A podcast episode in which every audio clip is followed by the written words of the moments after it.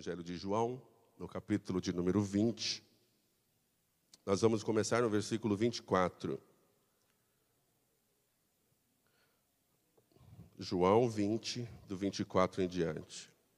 Ora, Tomé, um dos doze, chamado Dídimo, não estava com eles quando veio Jesus. Disseram-lhe, pois, os outros discípulos: Vimos o Senhor. Mas ele disse-lhe: Se eu não vir o sinal dos cravos em suas mãos, e não puser o meu dedo no lugar dos cravos, e não puser a minha mão no seu lado, de maneira nenhuma o crerei. E oito dias depois estavam outra vez os seus discípulos dentro, e com eles Tomé. Chegou Jesus, estando as portas fechadas, e apresentou-se no meio e disse: Paz seja convosco. Depois disse a Tomé: Põe aqui o teu dedo e vê as minhas mãos, e chega a tua mão e põe-na no meu lado, e não sejas incrédulo, mas crente. E Tomé respondeu e disse-lhe: Senhor meu e Deus meu. Disse-lhe Jesus: Por que me viste, Tomé, creste? Bem-aventurados os que não viram e creram. Jesus, pois, operou também em presença de seus discípulos muitos outros sinais que não estão escritos nesse livro. Estes, porém, foram escritos para que creiais que Jesus é o Cristo, o Filho de Deus, e para que, crendo, tenhais vida em seu nome. Amém. Essa é a palavra de Deus, você pode se assentar. Todos nós aqui carregamos algum tipo de cicatriz no nosso corpo. Seja resultado dos dias da infância, quando a gente não calculava riscos, ou mesmo da adolescência, quando já calculávamos, mas mesmo assim não conseguíamos evitá-los. Algumas dessas cicatrizes são resultantes de eventos que nós procuramos, seja as brigas, as pedradas, seja o joelho ralado depois de um acidente com um carrinho de rolimã. Alguém? Ou mesmo as diversas trombadas ou chutes em pedras e dedo ralado no asfalto ao jogar bola. Outras cicatrizes são resultantes do trabalho, quer seja de uma máquina de costura, de uma prensa, um serrote ou talvez uma chave de fenda. Qualquer coisa com poder de ferir que esteve em nossa mão ou na mão de outra pessoa tem o poder de deixar uma ferida. E Jesus, nessa conversa com Tomé, lida com um incrédulo que precisou ver para crer. Nesse evento, Jesus lidou exclusivamente com o que fizeram exteriormente. Jesus mostra os resultados da dor que lhe fora imputada pelos espinhos, pregos, martelos e pela lança. Mas Jesus também lidou com feridas que Tomé não pôde ver. Mateus 26 e 67 declara: Cuspiram em seu rosto e lhe deram tapas. Isso é afronta. Você sabe que eles disseram, eles questionaram, eles riram, perguntaram para Jesus se ele era mesmo aquilo que ele dizia ser, e eles desrespeitaram Jesus na frente de todo mundo. E eu queria perguntar: alguém aqui já foi desrespeitado ou afrontado por alguém? Eu sei que você pode ter uma ferida externa por conta do que alguém fez contra você. Mas a gente vira e mexe lida com feridas externas do que aquilo que, internas do que aquilo que alguém fez conosco. Então Jesus foi afrontado, 26 e 67 de Mateus. Zombaram de Jesus. Mateus 27, 27 diz assim: e eu queria que vocês colocassem no lugar de Jesus à medida que ouve esse versículo. Assim, os soldados de Pilatos levaram Jesus para o palácio do governador e reuniram toda a guarnição em redor dele. Preste atenção e se coloque no lugar. Tirando-lhe a roupa, vestiram-lhe um manto vermelho escuro, fizeram uma coroa de espinhos e puseram-lhe na cabeça. Meteram-lhe uma vara na mão direita, como se fosse o bastão de um rei. E ajoelhando-se diante dele, ajoelhando-se diante dele, faziam troça, chacota, gritando: Viva, ó Rei dos Judeus! Cuspiam-lhe e, tirando-lhe a vara da mão, batiam-lhe com ela na cabeça. Imagina se fosse você. Quando acabaram tudo aquilo, tiraram-lhe o manto, vestiram-no novamente com as suas roupas e levaram-no para ser crucificado. Basicamente dizendo, a gente vai brincar um pouco com você antes de te apresentar para as autoridades maiores. Nós vamos expor você, nós vamos rir de você, vamos fazer piada com aquilo que você diz ser. Zombaram dele. Jesus carregava possivelmente, possivelmente não, Jesus enfrentou outra dor que não é externa para Tomé ver. É interna, porque ele foi negligenciado e negado por um amigo. Marcos 14. Estando Pedro embaixo no pátio, uma das criadas do sumo sacerdote passou por ali. Vendo Pedro a aquecer-se, olhou bem para ele e disse: Você também estava com Jesus o Nazareno. Contudo, ele o negou, dizendo: Imagina se fosse com você. Não o conheço. Nem sei do que você está falando. E saiu para o alpendre. Quando a criada o viu ali, disse novamente aos que estavam perto: Esse é um deles. De novo ele negou. Pouco tempo depois, os que estavam sentados ali perto disseram a Pedro: Certamente você é um deles, você é galileu. Ele começou a se amaldiçoar e a jurar: Não conheço o homem de quem vocês estão falando. Terceira vez. E logo o galo cantou pela segunda vez. Então Pedro se, se lembrou da palavra que Jesus tinha dito: Antes que duas vezes cante o galo, você me negará três vezes. E se pôs a chorar. Jesus lida com dores internas que Tomé não podia ver. Jesus foi vendido por outro amigo. Marcos 14, 47 ao 50. Naquele momento, enquanto assim falavas, Judas, um dos doze, um dos doze, vou repetir, um dos doze, chegou com muito povo armado de espadas e paus, enviado pelos principais sacerdotes e pelos anciãos do povo. Judas tinha-lhes dito que o entregaria com um sinal. Saberão quem é quando o cumprimentar com um beijo. Então podem prendê-lo. Judas aproximou-se logo de Jesus, exclamando: Eu te saúdo, mestre, e beijou-o. Amigo, faz já o que tens a fazer. Então prenderam Jesus, segurando-o bem. Um dos discípulos puxou de uma espada e cortou a orelha do servo do sumo sacerdote. Conhecemos a história. Nós estamos com Jesus que tinha feridas que Tomé não pôde ver. Mas em Lucas 23 e 34, Jesus perdoa os soldados e dizia Jesus: Pai, perdoa-lhes porque não sabem o que fazem. E repartindo as suas vestes, lançaram sortes. O profeta Zacarias, no capítulo 13, versículo 6, faz a seguinte proposta para a gente: Se alguém lhe disser, que feridas são essas nas tuas mãos? Dirá ele: São feridas com que fui ferido em casa dos meus amigos. Nossa maior oportunidade de entender o coração perdoador de Jesus é olhar para as feridas externas e para as feridas internas que Jesus não deixou se transformar em amargura.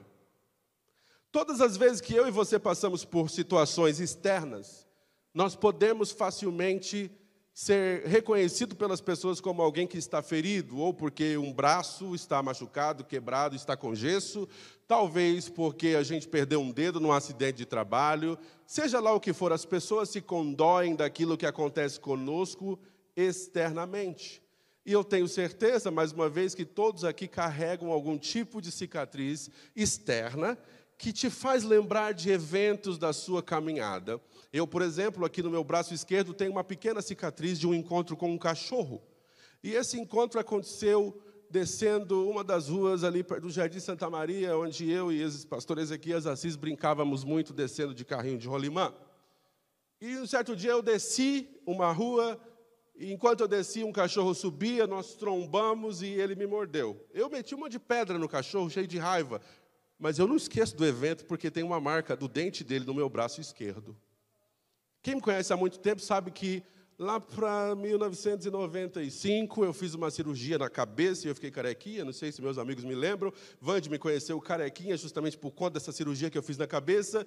E se você olhar aqui para o meu lado direito, tem uma marca que não é o estilo do corte de cabelo. Mas me faz lembrar de um evento que aconteceu na minha juventude que eu caí fugindo de uma bomba que colocaram dentro de uma lata e eu bati a cabeça, fiquei desmaiado por uns instantes. Um galo enorme ficou por aqui, mais tarde eu precisei removê-lo. Eu posso olhar para a minha mão direita e me lembrar do dia que eu precisei fazer uma cirurgia para tirar um caroço da mão direita. E eu olho e eu me lembro de onde vem esse corte, eu me lembro o motivo do corte, mas eu já não sinto mais nada. Porque a cicatriz está dizendo para mim que foi curado mas você não conhece possivelmente as feridas que abriram em mim internamente. E é muito comum eu chegar na igreja, lidar com você como amigo, lidar com você como ovelha, lidar com você, com você como ovelha, eh, sendo eu a ovelha, no caso do bispo Ivo. E de repente você pode saber que eu estou entristecido, porque mim, meu rosto vai dizer, você não está bem. Mas nem sempre você vai saber com clareza ou profundidade o nível do ferimento que fizeram em mim. E se eu não permitir o tempo necessário e adequado, essa ferida interna vai se transformar uma amargura. E eu não vou conseguir vencer e lidar novamente com pessoas, porque pessoas ferem pessoas. Ora querendo, ora sem querer, mas ferem. Então, a nossa oportunidade de entender o coração de Jesus, especialmente quando ele ora ao Pai, mesmo sendo afrontado, perdoa-lhes porque eles não sabem o que fazem, é que é necessário olharmos para o que Paulo escreve em Colossenses 1, do 20 ao 22, assim, e que havendo feito por ele, uh, e que havendo por ele feito a paz pelo sangue da sua cruz, por meio dele reconciliasse consigo mesmo todas as coisas, tanto as que estão na terra como as que estão nos céus. A vós também, que noutro tempo erais estranhos e inimigos no entendimento pelas vossas obras más, agora, contudo, vos reconciliou no corpo da sua carne pela morte, para perante ele vos apresentar santos e irrepreensíveis e culpáveis. Ou seja, a obra de Jesus no Calvário é uma obra, em primeiro lugar, de reconciliação, de trazer o homem de volta para perto de Deus. E quando eu olho para mim e olho para as minhas cicatrizes, eu sei que há um processo que Deus permitiu o meu corpo se curar através das cicatrizes que se fecham. Ele liga novamente a minha carne, ele permite que a minha carne se cure. E da mesma forma ele faz isso no seu próprio corpo, no corpo de Cristo. Mas nós, como crentes, precisamos entender se quando éramos inimigos de Deus, Romanos 5 e 10, fomos reconciliados ou religados a Deus mediante a morte de seu filho, quanto mais no presente, havendo sido feitos amigos de Deus, seremos salvos por sua vida. Eu quero que você entenda nessa noite que você pode estar carregando aí dores e feridas abertas das mais diversas. A irmã que nos trouxe a mensagem de inspiração, ela disse de onde ela vem, qual é a origem dela, o que ela viveu, abusos de algumas formas. E eu sei que é muito comum para nós, como seres humanos, alimentarmos e entretermos, e pensarmos, e alimentarmos e entretermos as cicatrizes ou as feridas que as pessoas nos causaram. E eu sei que é difícil eu me colocar no seu lugar, e muitas vezes, como crente, a gente simplesmente quer que as pessoas, eu vou usar uma palavra muito do momento, performem da melhor forma na igreja. A gente quer que as pessoas manifestem aqui a sua melhor apresentação e a gente muitas vezes sequer tem o interesse em saber de onde ela vem, de onde é a sua ferida. A gente não está muito interessado em saber o que é que fez a pessoa ser como ela é, o que é que interveio ou interviu de forma assustadora na sua personalidade para ela ser reclusa. E aí você diz assim: é frescura. Mas se alguém disser que aquilo que eu estou vivendo é frescura, eu não vou gostar. Aquilo que não me incomoda é frescura se está na vida dos outros. Aquilo que não é minha é fraqueza é frescura quando está na vida dos outros. Por isso que eu acredito que é muito importante. Se alguém vai construir um ministério de casa de recuperação, por exemplo, eu não acredito que o Enéas Francisco seja a melhor pessoa para liderar uma casa de recuperação, porque eu venho de berço no Evangelho. De vez em quando eu bebi um negocinho aqui, outro ali, mas nunca fui de bebida. Jamais fiquei alto, jamais cheirei um trem, jamais puxei um baseado.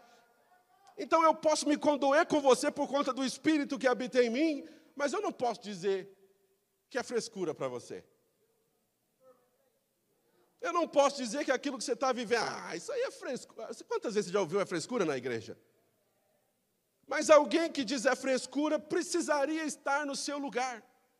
E eu dou graças a Deus porque nós temos um sumo sacerdote chamado Jesus Cristo. Nós temos um sumo sacerdote chamado Jesus Cristo que experimentou na sua carne tudo que eu experimento na minha. Seja a mordida do cachorro, o ferimento na minha cabeça, ou a cirurgia no braço direito, Jesus passou por isso. Seja ela interna por rejeição, por mutilação, no termos de, de questões emocionais, seja o que for, Jesus passou por isso. Então, quando eu venho para Jesus com a minha dor e com a minha ferida aberta, ele não fala que é frescura. Ele vai dizer: você veio para a pessoa certa. Tal, talvez a pessoa com quem você, em quem você mais confia não está confortável para cuidar de você, e não é todo mundo que vai conseguir cuidar de você na sua dor, na sua mazela, na sua limitação, porque talvez a pessoa nunca passou por aí.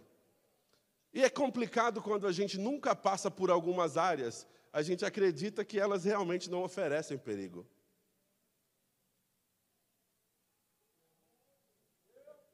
Cicatrizes. Algumas dessas cicatrizes externas, elas se fecham rapidamente, algumas levam um bom tempo para curar.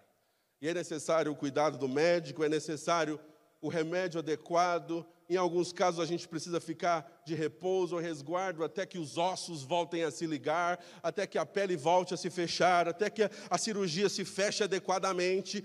Mas as feridas internas, porque as pessoas não sabem o que aconteceu, é muito mais fácil não cuidar. É muito mais fácil não perceber e, por não perceber, desrespeitar. Ou seja, enquanto eu lido com Deus, ando com Deus, venho para a igreja, ouço a palavra, eu preciso, de certa forma, viver pisando em ovos, porque quando eu menos espero, alguém levanta o assunto que é a minha dor. Aí eu fico recluso, baixo cabeça, saio um pouquinho, para não deixar que aquilo vire outra abertura de ferida. E às vezes é necessário fazer isso, se, se separar um tiquinho e, e, e, ficar simplesmente com pessoas que vão entender que a sua ferida aberta não é porque você quis se ferir, não é porque você quis viver aquela experiência, mas a vida acontece e coisas ruins acontecem com gente boa. E eu me lembro que, logo no início, quando eu fui pastorear em Campinas, uma pessoa chegou na minha casa e falou, sentou no sofá e falou: Pastor, Quero congregar aqui com você, na sua igreja eu experimentei o Espírito Santo, mas tem uma coisa, eu preciso que o Senhor carregue a minha cruz comigo. Eu falei, isso é complicado, né? Está difícil carregar a minha, como é que eu vou carregar do outro? Mas eu entendi que a pessoa estava clamando por um apoio para fechar feridas. A pessoa estava dizendo: olha, o que eu vivi, o que eu experimentei na, na, minha caminhada, me posicionou de uma forma na vida que é uma ferida aberta. Que se eu não tiver alguém me ajudando, se eu não tiver alguém me apoiando ou me protegendo de feridas maiores, eu não sei onde eu vou parar. E aqui cabe a nós nessa noite Seja como enfermeiros de Deus, eu vou chamar de enfermeiros de Deus porque nenhum de nós é o médico dos médicos. Ele é o médico dos médicos e nós estamos aqui para assisti-lo, para apoiá-lo. Como enfermeiros de Deus, nós precisamos ser cautelosos para não abrir feridas que deveríamos ajudar a fechar. Sabe aquela história de que você conhece a história do irmão, conhece a história da irmã, e quando está tudo se acalmando, você chama alguém de canto e fala: Mas você conhece a história dele? Você sabe de onde ele vem? Você sabe por onde ele passou? Se você que está ouvindo esse papo for maduro, você vai dizer: Eu não sei e não quero saber, a menos que ele queira me dizer. Espero que vocês estejam comigo. E eu prometo para você que eu não vou demorar. Ou seja, na minha condição de inimigo de Deus na eternidade passada, antes mesmo de eu nascer, eu sou responsável por causar vergonha em Jesus. Aquele que de fato é o Rei dos Reis e Senhor dos Senhores, está recebendo um pedaço de pau na mão, uma coroa de espinhos, tá, um manto que ele diz aí, aí, você não é o cara, você não é o Rei dos Reis. É. Eles estão tirando uma com Jesus. E Jesus precisou vivenciar tudo aquilo por conta da minha própria vergonha. Então, sem saber, antes de eu ter consciência do meu pecado, eu causei vergonha em Jesus, eu causei dor em Jesus, eu causei humilhação em Jesus, mas mesmo assim Ele me amou. Ele, ele falou: Eu entendo que por conta de onde você vem, você não entende para que eu vim. Eu entendo que você ainda está cego, que você ainda está distante, mas daqui a pouco eu vou abrir os seus olhos. E eu trouxe essa conversa sobre Tomé justamente por isso, porque Tomé está numa primeira reunião com os discípulos, quando a conversa de que o mestre ressuscitou surge, e ele fala assim: ah, vem com essa não, se eu não colocar a mão na ferida, gente, coloque na, coloca no lugar de Tomé e no lugar de Jesus, um pouquinho em cada. Se eu não colocar a mão, quem é que quer alguém colocando a mão na sua ferida? Se eu não colocar a mão, se eu não vir, se eu não tocar meu dedo, eu não acredito. Na segunda reunião, na primeira reunião não está Jesus, está a conversa de que Jesus ressuscitou. Na segunda reunião, Tomé não está junto. E quando Jesus aparece para ele, a primeira proposta de Jesus é: põe a sua mão. O que aconteceu? Jesus está dizendo: se aquilo que vai fazer você acreditar que eu voltei é mexer na minha ferida, é abrir a minha ferida, é sentir a minha ferida, está aqui a oportunidade para que você veja que de fato eu passei pelo que passei, ressuscitei ao terceiro dia e cumpri com a minha promessa. Ou seja, Jesus se permitiu ser tocado em suas feridas externas, mas eu penso, e se Jesus tivesse dado chance para as feridas internas? Se Jesus pensasse, ah, eu vou ficar chateado com esses meninos, mas eu costumo dizer, esses dias eu estava conversando com alguém sobre, sobre coisas do tipo, em que alguém tira alguém de algo, alguém ignora uma outra pessoa por conta dos seus erros, e a única coisa que me vem à cabeça é Jesus, quando ressuscita, quando ele encontra as mulheres, e ele diz assim: Olha, vai lá e diz para os meus discípulos e para Pedro. Se Jesus tivesse que alimentar, estou chateadinho, se Jesus tivesse que fazer um hashtag mimimi, Jesus ia simplesmente dizer: fala para os meninos que eu encontro eles lá, mas fala para Pedro não ir, não. Não é o que nós faríamos. Pedro me negou e três vezes, e eu já tinha avisado. Ele não. Não é um hashtag que aconteceu esse tempo aí? Ele não seria Pedro, não. Mas Jesus está dizendo assim: você fala para eles e fala para Pedro. Enfatiza para o cara que pisou na bola, enfatiza para o cara que eu avisei, mas ele fez tudo errado. Ou seja, se Jesus perdoou a Pedro e manteve ele no time, quem sou eu, como pastor da igreja de Cristo, para te excluir da igreja de Cristo e falar que você não tem chance? Porque se Cristo disser, Enéas, eu vou tirar você, eu não posso fazer nada. Então, Ele é o dono da igreja, Ele é o Senhor da igreja, e Ele inclui quem Ele quer. E Jesus diz para Pedro: Pastoreia, cuida. Jesus confiou os seus cordeirinhos ao cara que havia negado. Por quê? Porque ele não permitiu uma ferida interna dominá-lo. Ele falou: Olha, Pedro me negou, mas não tem problema não. Eu já tinha avisado, eu já tinha falado. Eu disse para ele: Pedro, Satanás está te procurando para te cirandar como se faz com trigo, mas eu roguei por ti, para que a tua fé não desfaleça. E tu, quando te converteres, vai lá e confirma os seus irmãos. Jesus está dizendo: Pedro, você está indo para a igreja. Pedro, tu canta no coral. Pedro, tu é músico da Cojique. Pedro, tu é isso, tu é aquilo, mas você ainda está se convertendo. Quando você se converter, você confirma os outros.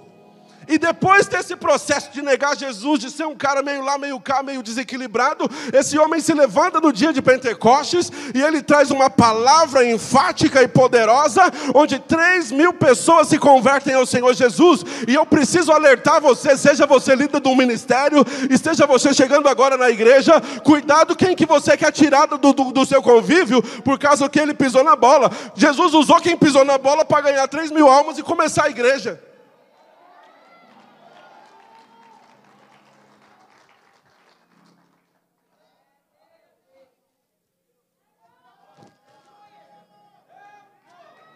Jesus usou quem pisou na bola para primeiro dia da pregação.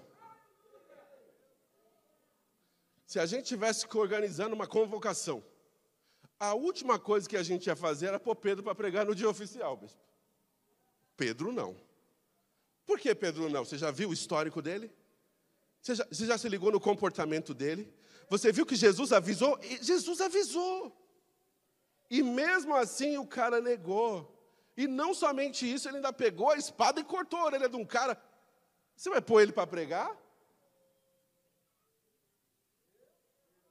E Jesus mandou o recado: vai lá, Diz para os meninos que eu vou encontrar com eles na Galileia. Não esquece, não, avisa Pedro também. Ele não sabe, mas eu coloquei ele no programa do primeiro dia da igreja. Ele não sabe, mas vai ser ele eh, testemunhando diante de toda Jerusalém que eu vou transformar a vida de pessoas e vou iniciar um movimento extraordinário. Se Jesus tivesse que usar a hashtag Paulo não, eu não sei como é que o evangelho chegaria aqui se ele dissesse Paulo, não, porque Paulo tem na sua conta a morte de Estevão. Eu não, a gente estava falando essa semana do espinho da carne de Paulo, eu estava com o bispo e com o pastor Frank. Que há um monte de gente tentando descobrir o que é o espinho na carne, mas Paulo não fala. Se eu tivesse que dar a minha ideia do que seria o espinho na carne, eu fico lembrando de Paulo toda vez que ele vai pôr a cabeça no travesseiro. Essa é a minha concepção. Ele está começando a fazer a obra.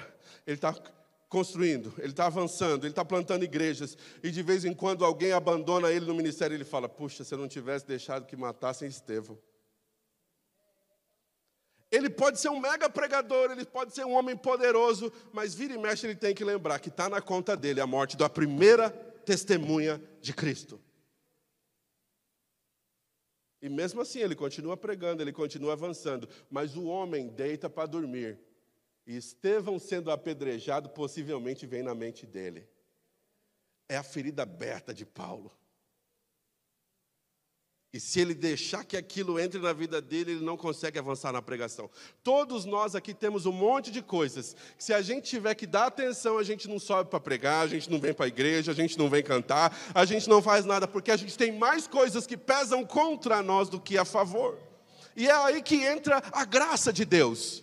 A graça de Deus vem para nos dar um outro, ou um segundo denominador comum, porque se tem uma coisa que nos faz totalmente iguais aqui, é o que Paulo estabelece escrevendo aos Romanos, porque todos,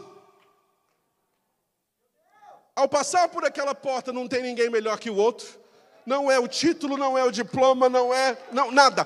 Ao passar por aquela porta, somos pessoas que carregam o todos pecaram, porque por um homem entrou o pecado no mundo. Mas por causa do segundo Adão, um segundo homem, a Bíblia diz que a graça de Deus se manifesta. Paulo escreve para Tito dizendo: porque a graça de Deus se manifestou trazendo salvação para todos. Dois denominadores comuns para todos nós: todos pecamos e todos recebemos da graça. Todos pecamos e todos recebemos da graça. O pecado tenta me segurar dizendo: lembra do que você fez, lembra do que fizeram com você, lembra do que você fez aos outros, e a graça diz assim: lembra do que eu fiz na cruz, lembra do que eu fiz na cruz, lembra do que eu fiz na cruz, lembra do que eu fiz na cruz. Então eu quero me unir à irmã Anaíse. Analisa. Eu quero me unir a ela nesse momento. E no número um, eu vou te dar cinco coisinhas aqui, vou sair da sua frente. Uma, permita que a sua cicatriz te lembre de onde Deus te tirou. Cicatriz é para lembrar de um evento chato, cicatriz é para lembrar de um evento doloroso e dolorido, cicatriz é para lembrar de um dia que foi terrivelmente ruim para você, mas você já não está mais lá. Ou seja, cicatriz é para lembrar. Número dois, Permita que sua cicatriz declarem sua vitória sobre o passado. Se não fosse Deus na minha vida, o que eu teria feito por conta das minhas cicatrizes? Se não fosse a graça de Deus na minha vida, o que é que eu teria feito por conta do que fizeram comigo, por conta do que eu fiz a outros, por conta do que o diabo fez contra mim? Se não fosse a graça de Deus, mas toda vez que eu olho para as minhas cicatrizes, toda vez que eu olho para as minhas cicatrizes, eu me lembro que algo ruim aconteceu, mas eu já não estou mais lá. Número 3. Essa talvez você não goste muito, mas você vai precisar dela. Permita que o coração perdoador de Jesus te inspire a perdoar. A Vande estava compartilhando comigo que tem uma das autoras do, do projeto Inspirações, que é de um outro país, acho que é do Peru. E ela disse que, lá na cultura peruana, eles tinham um conceito de que carregar um morto significava, quando você matava alguém, você era obrigado a carregar nas suas costas o cadáver da pessoa que você matou. Aí você imagina a pessoa apodrecendo e você carregando os bichos comendo o corpo e você carregando. Logo, você também se torna uma vítima de quem você matou, por conta do odor, por conta é, de possíveis enfermidades, dos micróbios. Ou seja, não perdoar significa carregar para o meu travesseiro e para a minha cama alguém que fez algo por mim e que possivelmente está dormindo muito bem.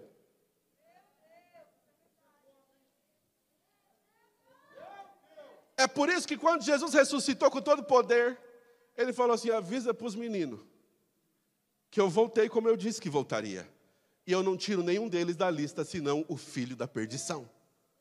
Jesus está dizendo assim, porque se você vai ler lá no, o relato dos evangelhos, Pedro negou, mas a Bíblia diz que todos os discípulos o abandonaram. Mesmo assim, ele falou: Eu não vou desperdiçar três anos e meio.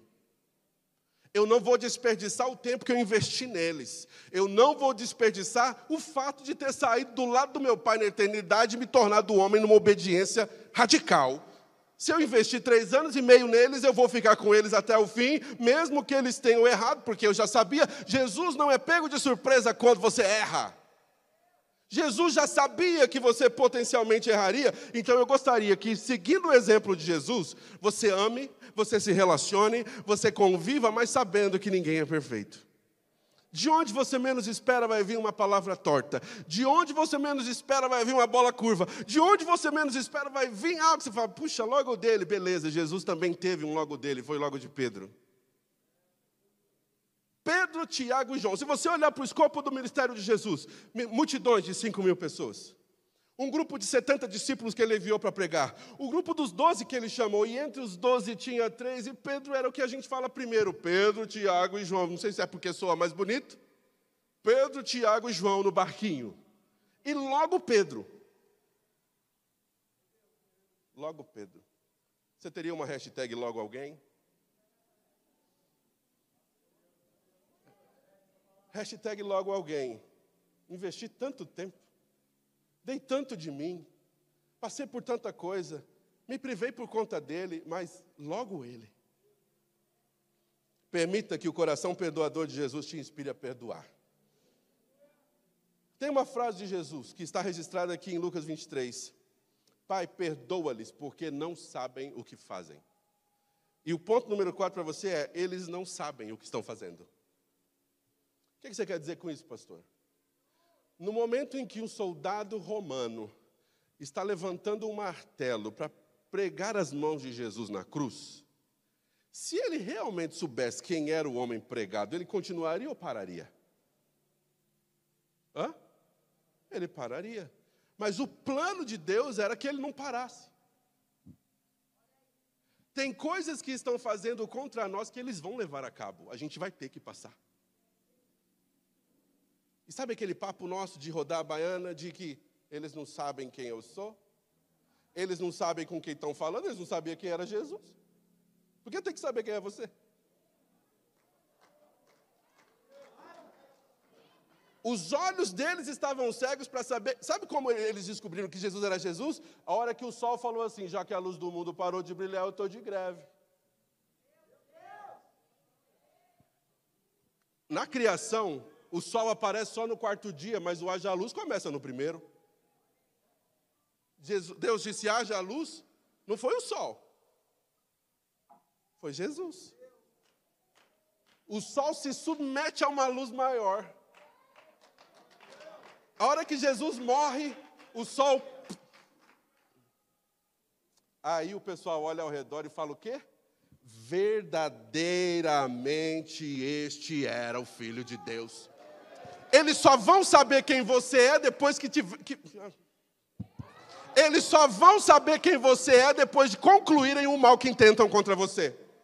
Aí você vai falar, mas pastor, eu vou ser um um solo para que eles plantem suas maldades? Infelizmente. E de todos os tipos. A gente passou por uma experiência em uma das cidades onde a gente pastoreou, que a Vande olhou para mim e falou assim: Mas, Enéas, a gente nunca fez isso com o bispo Ivo. Ela disse: Eu nunca plantei isso. Tem coisa que você vai colher, não é porque você plantou. Essa você não vai gostar, é porque você é o solo. Alguém vai plantar algo e você vai ser o ambiente onde a semente vai frutificar. Se alguém fizer o mal contra você, você é o solo. Se alguém fizer o bem contra você, você é o solo. E Jesus é o solo. Alguém está pregando Jesus na cruz porque não sabe quem é. Porque se soubesse, não teria feito. E só tinha que saber depois de feito. Tá fácil processar, né?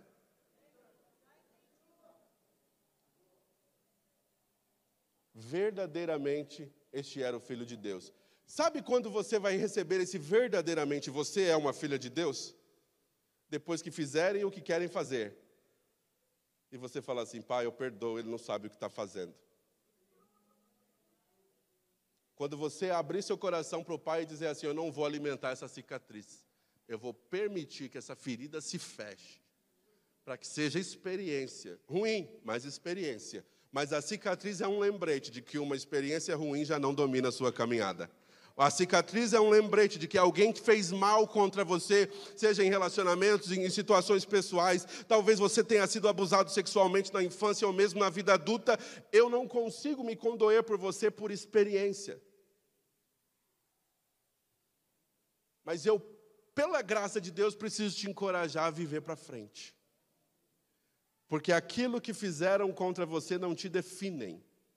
Aquilo que fizeram contra você definem quem são eles, mas revela quem você é verdadeiramente. Quando o sol parou, verdadeiramente esse era o Filho de Deus. Ou seja, eles não sabem o que fazem, mas eles vão levar a cabo. Número 5.